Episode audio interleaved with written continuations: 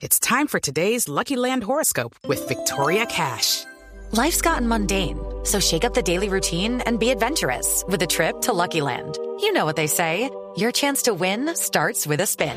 So go to LuckyLandSlots.com to play over 100 social casino-style games for free for your chance to redeem some serious prizes. Get lucky today at LuckyLandSlots.com. Available to players in the U.S., excluding Washington and Michigan. No purchase necessary. VGW Group. Void or prohibited by law. 18 plus. Terms and conditions apply. 110 desaparecidos. Ese es el número de casos de desaparición forzada que, de acuerdo con el conteo oficial, dejó el régimen militar panameño entre los años 1968 y 1989.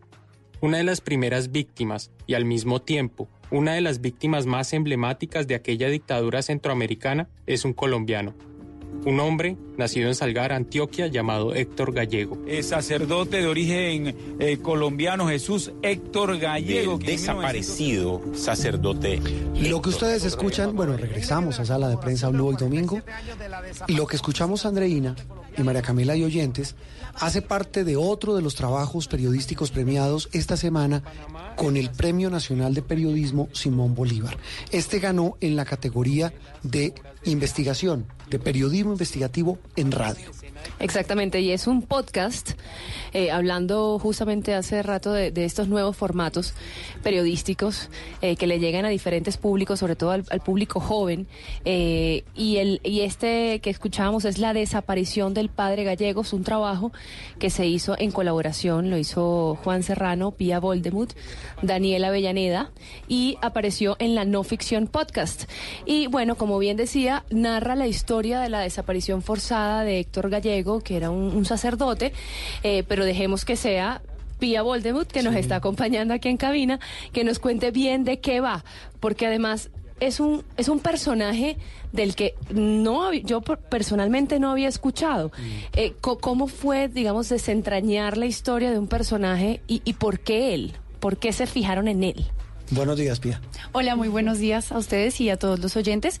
Bueno, pues esta historia eh, nace o esta investigación nace porque Juan Sebastián Serrano, que es el artífice de todo esto, estaba leyendo un libro sobre los Panama Papers. Sí. Y ahí aparece el nombre del padre Héctor Gallego y él dice, quién es este personaje, obviamente no involucrado en los Panama Papers, sino como parte de la historia de Panamá, involucrado eh, un personaje en la historia hablaba sobre el padre, y él decía quién es este, pero no había ningún tipo de desarrollo sobre él.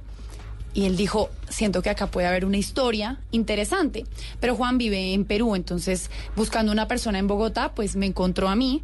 Y entre los dos, junto con Daniel Díaz, que fue la persona que armó toda la parte técnica, o sea, el que juntó todo el sonido, toda la parte para que el podcast llegara a ser lo que es. Eh, hicimos una investigación muy profunda en Colombia y en Panamá, porque esta es la historia de un padre, como ustedes bien lo decían. ¿Cómo es la historia? Es un padre, fue un padre antioqueño, mm. él nació en Salgar, Antioquia, en una familia de 11 hermanos, dos hermanas y el resto eran todos hombres. Y él eh, se inclinó mucho pues por el sacerdocio, él decidió que quería ser sacerdote, pero eh, por esa época, en los años 60, eh, fue el, el, Concilio Vaticano.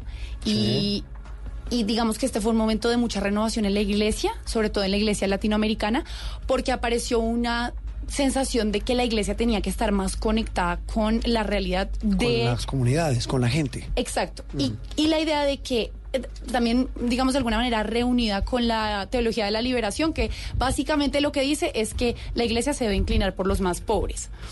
Eh, y entonces, pues como la iglesia eh, es europea, lo que se proponía en el Consejo Episcopal Latinoamericano que se hizo en Medellín en los años 60 era bueno, muy bien la iglesia con toda la parte europea, pero nosotros, los sacerdotes eh, latinoamericanos, tenemos que estar más conectados con el continente y con la situación que se, que se está viviendo acá, porque, pues, eh, digamos que en los años 60 fue la revolución cubana, eh, ya después en los 70 pues obviamente las dictaduras del cono sur, como que se estaba viviendo una época muy característica del continente.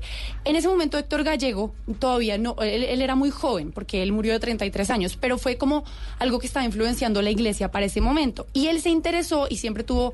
Eh, como una cercanía con los pobres porque él era pobre. y él sentía que él podía ayudar de alguna manera. Entonces, en resumidas cuentas, él se acercó a la iglesia y un padre que se llamaba Marcos Gregorio Magrat, que era de Veraguas, que es eh, una provincia de Panamá, que sería como un departamento acá Sí, en Colombia, Sí, sí, sí.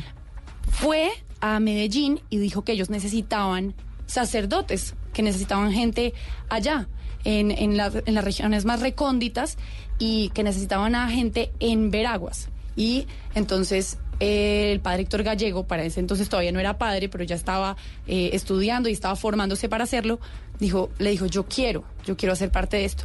Y bueno, él se involucró, eh, se terminó ordenando y fue el primer párroco de Santa Fe de Veraguas. Santa Fe era lo que nosotros llamaríamos una vereda, una vereda que vivía bastantes familias. Caserío. Exacto. Campesino en medio de las montañas, quizás se podría asemejar a algunas partes que hay en el Valle del Cauca, algunas veredas que son entre montañas, que las casas están a mucha distancia unas de otras, que casi que no hay carreteras, pocos medios de transporte, la gente se mueve en burro, en caballo, en lo que haya. Y pues él llegó allá y lo que se encontró fue como una situación de vida casi que colonial. Eh, es decir, un- unos campesinos muy pobres, una vida obviamente muy precaria, como nosotros también sabemos que pasa acá en Colombia. Entonces él se sentía muy conectado por la historia misma suya y de su familia, que era, no, eh, ellos eran cafeteros, entonces tenían ingresos pero obviamente reconocían la precariedad de la vida campesina y más pues en los años 70, 60, 70. Y entonces él eh, empezó a trabajar con los campesinos allá. eh, Obviamente en un proceso evangelizador porque él era ¿En un qué sacerdote. época fue eso? Eso fue 60, finales, de- finales de los 60, porque él desapareció en el 71. Ajá. Cuando él desaparece, eso, su desaparición se produce en medio de la dictadura de Omar Torrijos. Así es, él desaparece en medio de la dictadura de Omar Torrijos, que, mm, pues, digamos, fue una dictadura en la que años después se encontraron fosas comunes, obviamente como todas las dictaduras de Latinoamérica con, y con del sus mundo. fantasmas. Exacto. Eh, eh, eh, Pía, ¿cómo llegan ustedes a reconstruir la historia? Es decir, ¿y Uf. cómo la vuelven eh, radial?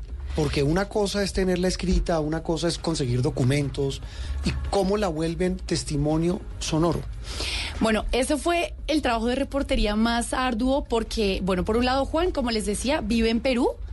Entonces, cuando recién empezamos a trabajar, él se fue para Panamá porque lo- logró establecer contacto eh, con una de las familias que es protagonista en el podcast, es una familia de campesinos, una pareja que había hospedado al padre en Santa Fe de Veraguas. Él logró llegar hasta ellos.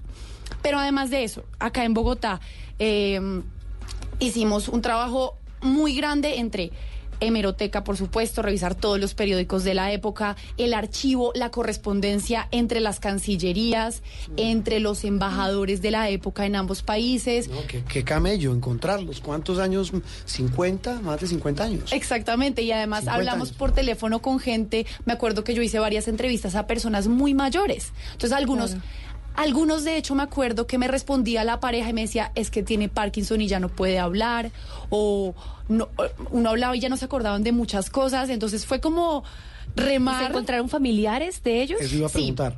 Las hermanas, De él, que- perdón. de las hermanas siguen vivas. Del Sí, padre gallego. Del padre gallego, se llaman Nubia y Edilma, que eh, ellas fueron como las, las luchadoras por encontrar la verdad de qué fue lo que a él realmente le pasó, que pues tienen que oír el podcast para saberlo. No, no, no, se- no se chivee. Pero ellas, ellas son muy importantes en la historia. De hecho, una de ellas, Edilma, eh, fue- es una de las principales fuentes y voces del podcast porque obviamente ella cuenta cómo era Héctor cuando era más joven. Ella fue la primera persona que se enteró de su desaparición. Ella estando en Colombia vio un periódico en la calle que hablaba del padre que se había perdido y ella fue la primera que se enteró de todo. Ella ha ido a Panamá muchas veces eh, en la búsqueda de pues buscó mucho tiempo la verdad de todo, entonces fue a través de una persona y de la otra y de la otra y de la otra ir conectando puntos porque eso fue muy interesante. Había algunos libros que contaban la historia del padre, pero nada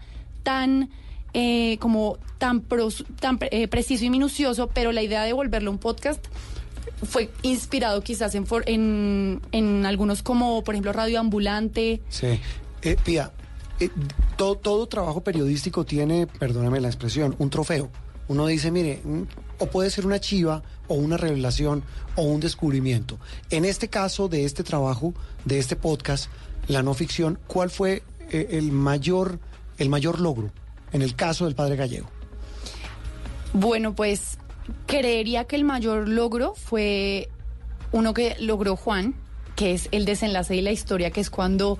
Eh, eh, eh, no, la No, no, no, no, les voy Ah, a contar, pero cuando llegan a una conclusión sobre lo que realmente le pudo haber pasado al padre. eh, ese- eso es lo que era, quería que era que no, que era lo que estaba la familia buscando y halló gracias a ustedes de alguna de alguna manera. digamos que lo que ayudó el trabajo del podcast fue a conectar muchos puntos porque hay muchas Sí. teorías alrededor de lo que sucedió. Entonces fue como llegar a un punto de decir, estamos en paz con esta respuesta. Y. Juan fue la primera persona que tuvo esa información. Entonces eso es muy valioso.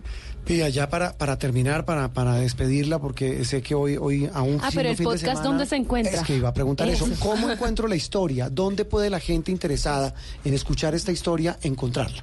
Bueno, pueden buscar en todas las plataformas, por ejemplo Spotify, buscan la no ficción y adentro está la serie. Son 10 capítulos, pero en realidad son 11 porque el décimo está dividido en dos, que de hecho se subió ayer. Eh, entonces, pueden buscarlo ahí, buscan la no ficción, o si no, directamente la desaparición del padre gallego y les aparece. ¿Cuánto tiempo dura todo eso? Son, no sé exactamente, pero son bastantes, bastantes horas. Pero yo creo que se le pasa a uno escuchando. Es una historia muy Pues, llevadera pues para Pues si tú no las has contado nada con más. tú-. Le, tengo que decir que yo estoy aquí. concentrada escuchándole Yo el, el relato que ni siquiera he podido preguntar porque es fascinante. O sea, estoy atrapada y me estoy imaginando.